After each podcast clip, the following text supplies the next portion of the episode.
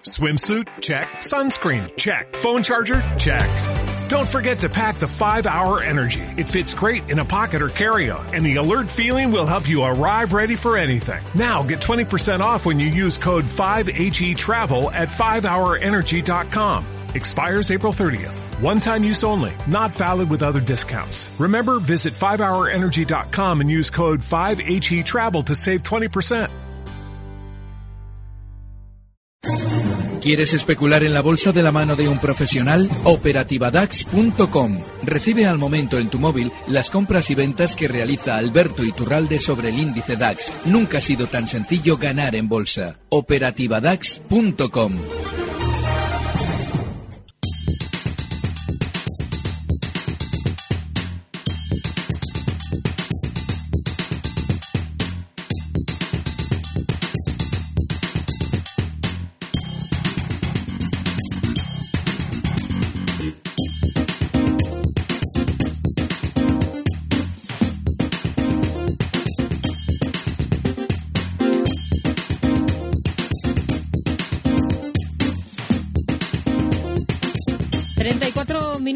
pasan de las 5 en punto de la tarde. Seguimos en tiempo real y ahora es momento para resolver sus dudas de inversión en nuestro consultorio de bolsa. Como cada jueves nos acompaña Alberto Iturralde, responsable de díasdebolsa.com. Hola Alberto, ¿qué tal? Muy buenas tardes. Muy buenas tardes, Rocío. Bueno, ¿cómo ha, vis- Fenomenal. cómo ha visto eh, cómo está la situación en las bolsas desde que no hemos hablado? Porque en la semana pasada nos eh, pilló festivo el jueves. ¿Cómo está la situación desde hace dos semanas? Bueno, realmente lo que eh, los índices europeos están evidenciando tras la ruptura al alza que veíamos el lunes es que todavía no han terminado de subir. Eh, hay algo característico de los eh, índices, en este caso, cuando quieren continuar subiendo, que es una baja volatilidad. Si alguien observa lo que ha sucedido hoy, por ejemplo, en un índice como el DAX, etcétera, que ha tenido un desplazamiento prácticamente nulo durante toda la sesión, entenderá un poquito a qué nos referimos con ese aspecto. Ese desplazamiento tan pequeño, de, pues fíjate, Rocío, desde los 12.427 a unos máximos en 12.477, es decir, menos de un 0,5% de desplazamiento diario. Ese desplazamiento se ha producido durante tres días seguidos, es decir, ha habido muy poquita volatilidad desde el lunes y también se está produciendo en el IBEX. En principio lo que eso nos debe indicar es que todavía no existe el sentimiento suficientemente positivo como para ver giros a la baja.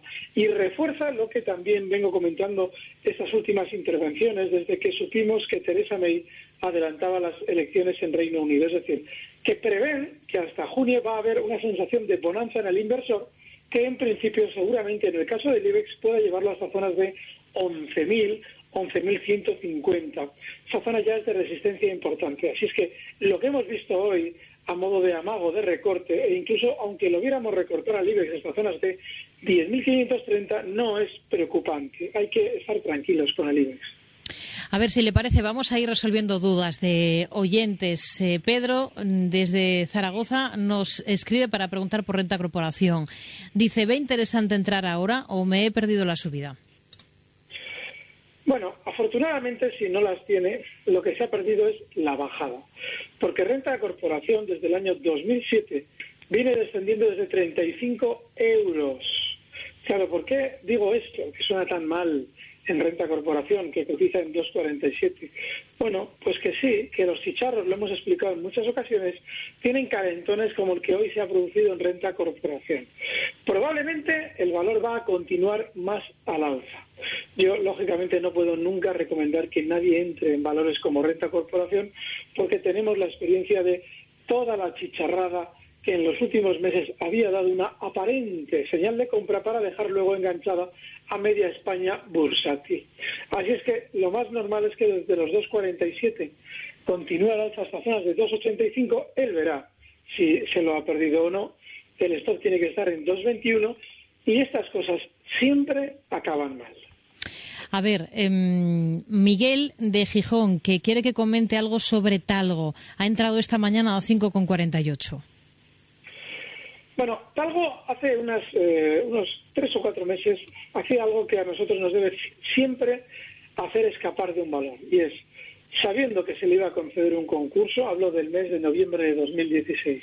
Hace subir previamente el valor para luego inmediatamente colocar títulos y descender.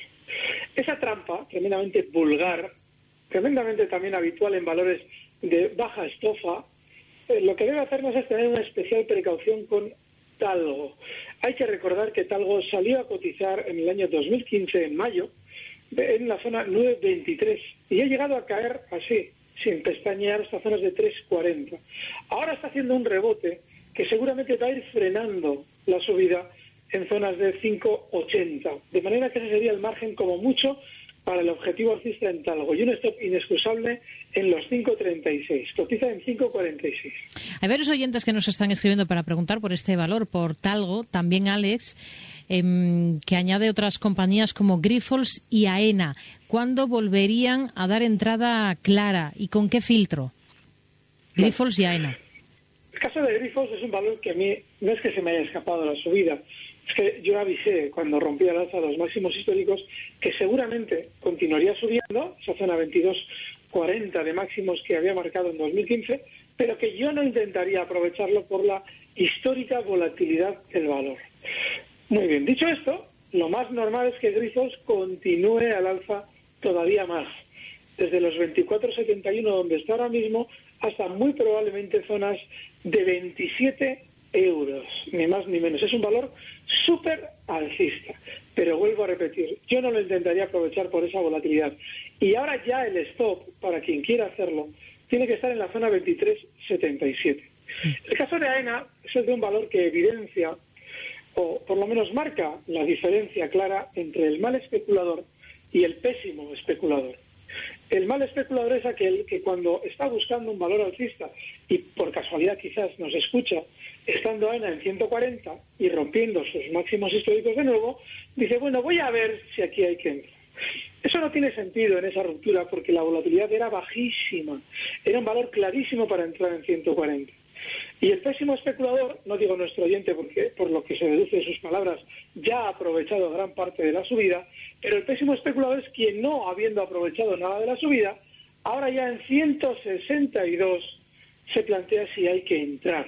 Bueno, ahora ENA eh, ha empezado ya a moverse con más nerviosismo y está anticipando que quizás, y ahora ya solo quizás, quiera continuar al alza desde los 162 hasta niveles de 171. Es decir, un 5 o un 6% al alza no debe extrañar. Ahora bien, ahora sí que ya es absolutamente inexcusable el stop, siempre lo es, pero ahora ya que hay, ahora sí que hay más probabilidades de que haya que aplicarlo, porque ya es un poquito más volátil de lo que era cuando claramente rompió el 140 al alza y daba una señal de compra gloriosa. Ese stop tiene que estar ya en 157,30. Permíteme, Rocío, hacer un apunte sobre un valor del que hemos hablado mucho durante estas semanas.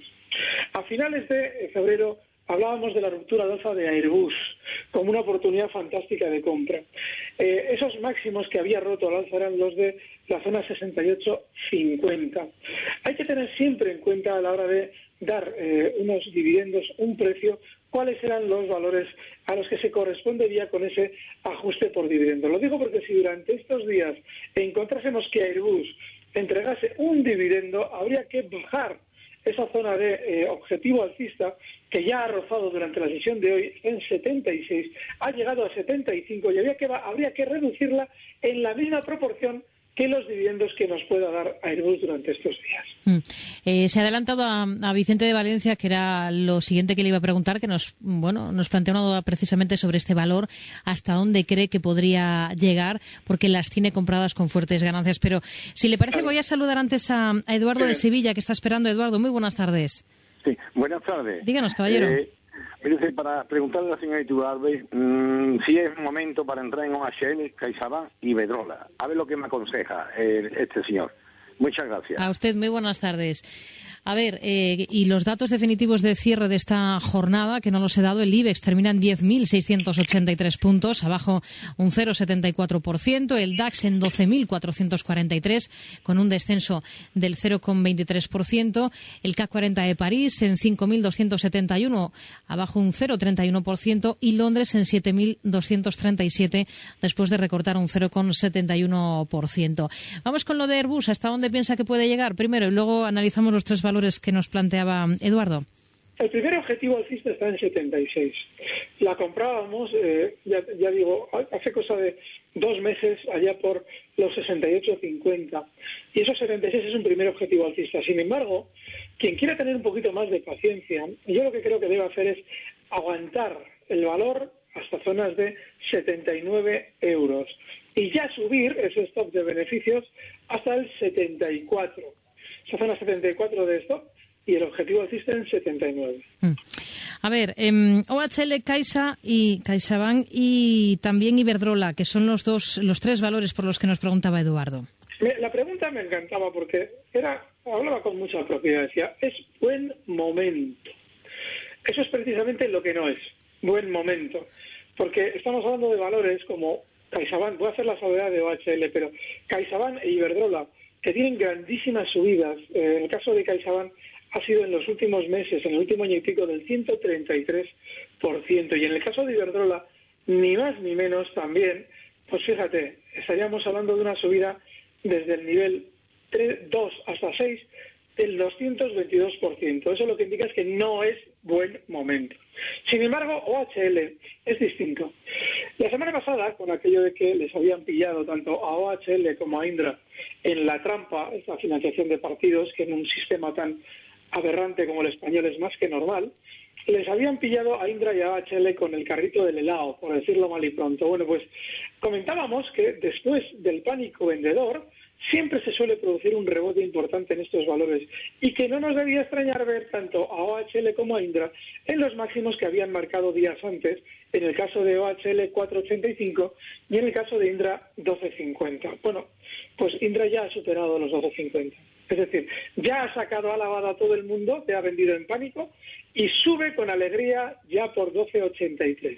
En el caso de OHL, lo que tenemos que plantearnos es que tiene que haber un último stop, pero no es descabellado entrar ahora, es decir, aprovechar ese sentimiento negativo con un stop en 3,75.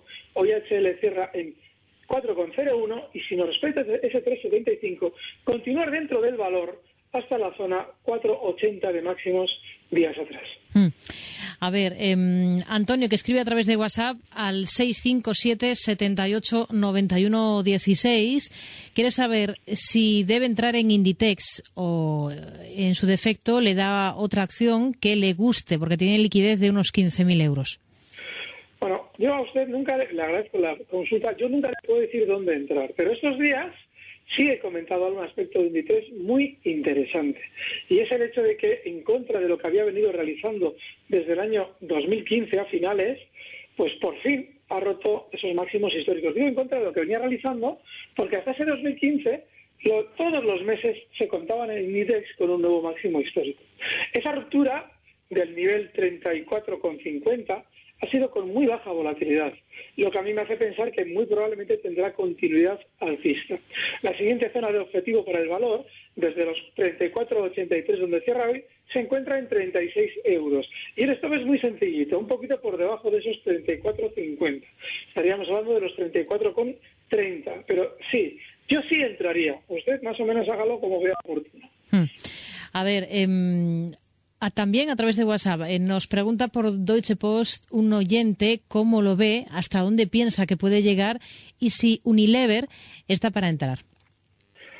El caso de Deutsche Post es el de un valor que ha sido especialmente lateral después de la ruptura también al alza de los máximos históricos que estaban en la zona 31, 30,70-31. Se ha mantenido lateral por encima de esos máximos. Yo creo que es un valor que hay que tener en cartera con la filosofía propia de un valor tranquilo, alcista pero tranquilo, de manera que sí, las tendría con el objetivo alcista en zonas de 34 y un stop ya en el hueco que dejaba justo el lunes, en la zona 31.40. Pero es muy tranquilo y es importante tener eso en cuenta. El caso de Unilever, a ver si aparece por aquí, aquí la tengo. Bueno, Unilever ha sido un valor tremendamente fuerte al alza durante las últimas semanas. El problema que tiene es que es muy difícil, aunque eh, ya ha llegado a una zona de resistencia, alguien dirá, bueno, pero qué locura, si están máximos históricos casi, ¿dónde hay una resistencia? Bueno, pues es muy sencillito. Si duplicamos el grueso del movimiento lateral que había realizado desde enero de 2015 hasta enero de 2017, dos años de lateral, veremos que si lo duplicamos al alfa, justo ha frenado en la, en, la proporción exacta, es decir, hablamos de un rango de exacto, de, y esto es muy importante, de un rango exacto de 6 eh, euros que duplicados dan esos 48 desde los 42,50 que habían sido los máximos anteriores, duplicados los 6 euros dan un máximo en 48,50, que es justo lo que ha frenado la subida. Así es que no les sé decir. Yo, desde luego, tengo que esperar unos días para ver si Unilever quiere levantar con alegría hmm. la zona 49. Todavía no tiene pinta. A ver, vamos a saludar a Juan, que nos llama desde Santander. Juan, muy buenas tardes. Hola, Juan. Bueno, parece que se ha caído esa llamada, así que vamos, entre tanto, bueno, pues con eh, un mensaje a través de WhatsApp, eh, un oyente que nos pregunta por eh, Farmamar, que compró a tres euros. ¿Cree que debo salir ya o le recorrido? Bueno, el Farmamar es de esos valores de la cerilla. Es ese valor que según va pasando el tiempo, más probabilidades tenemos de que nos termine quemando. Así es que yo lo vuelvo a repetir. Hace cosa de pues eh, dos meses o un mes, mes y pico, salió Sousa a decir que el valor tenía un potencial de revalorización enorme. Luego escuché ya, como en estas cosas se puede ser todo lo exagerado que uno quiera, leí en un medio que el potencial de revalorización para Farmamar era del 82%. Así, sin despeinarnos.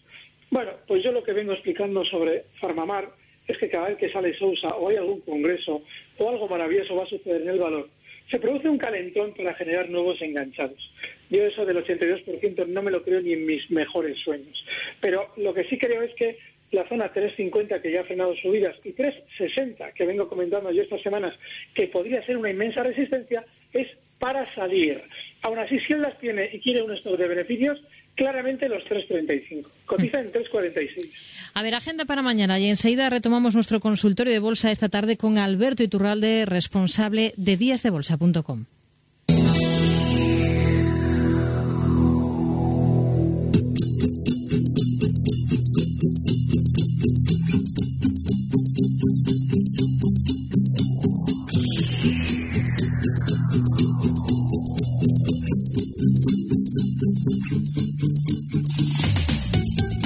De referencias en la última jornada de la semana, tanto en el terreno macro como en el empresarial. En el primer caso, el INE publica el avance del PIB del primer trimestre y las ventas minoristas de marzo, mientras que el Banco de España saca a la luz la balanza de pagos de febrero y los datos de depósitos y billetes y monedas de marzo. El PIB del primer trimestre se conoce también en Francia, Reino Unido y Estados Unidos, en este último caso junto a los costes laborales. Además, anuncia el IPC de abril en Japón, Italia y en el conjunto de la eurozona. En el ámbito corporativo, presentan resultados CaixaBank, Bankia, Banco Sabadell, Fluidra, Euskatel y Celnes en nuestro país, además del banco suizo VS. En Estados Unidos estaremos atentos a las cuentas de General Motors, ExxonMobil y Thomson Reuters.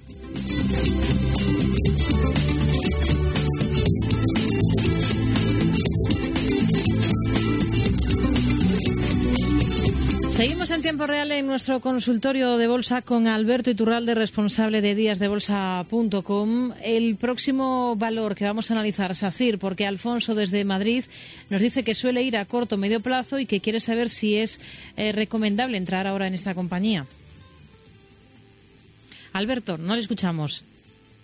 Bueno, parece que se ha perdido esa comunicación. Vamos a retomar enseguida ese contacto con Alberto Iturralde, responsable de díasdebolsa.com, para seguir planteándole pues eh, cuestiones que ustedes nos están haciendo llegar, como por ejemplo a través del teléfono pueden llamarnos al 91 242 83 83 91 242 83 83 nos pueden escribir al correo del programa que es tiempo real gestionaradio.com o a través de WhatsApp al 657 78 91 16 657 78 91 16 vamos a intentar retomar esa comunicación enseguida con nuestro experto invitado para continuar con eh, más eh, cuestiones eh, que ustedes nos están nos están haciendo llegar.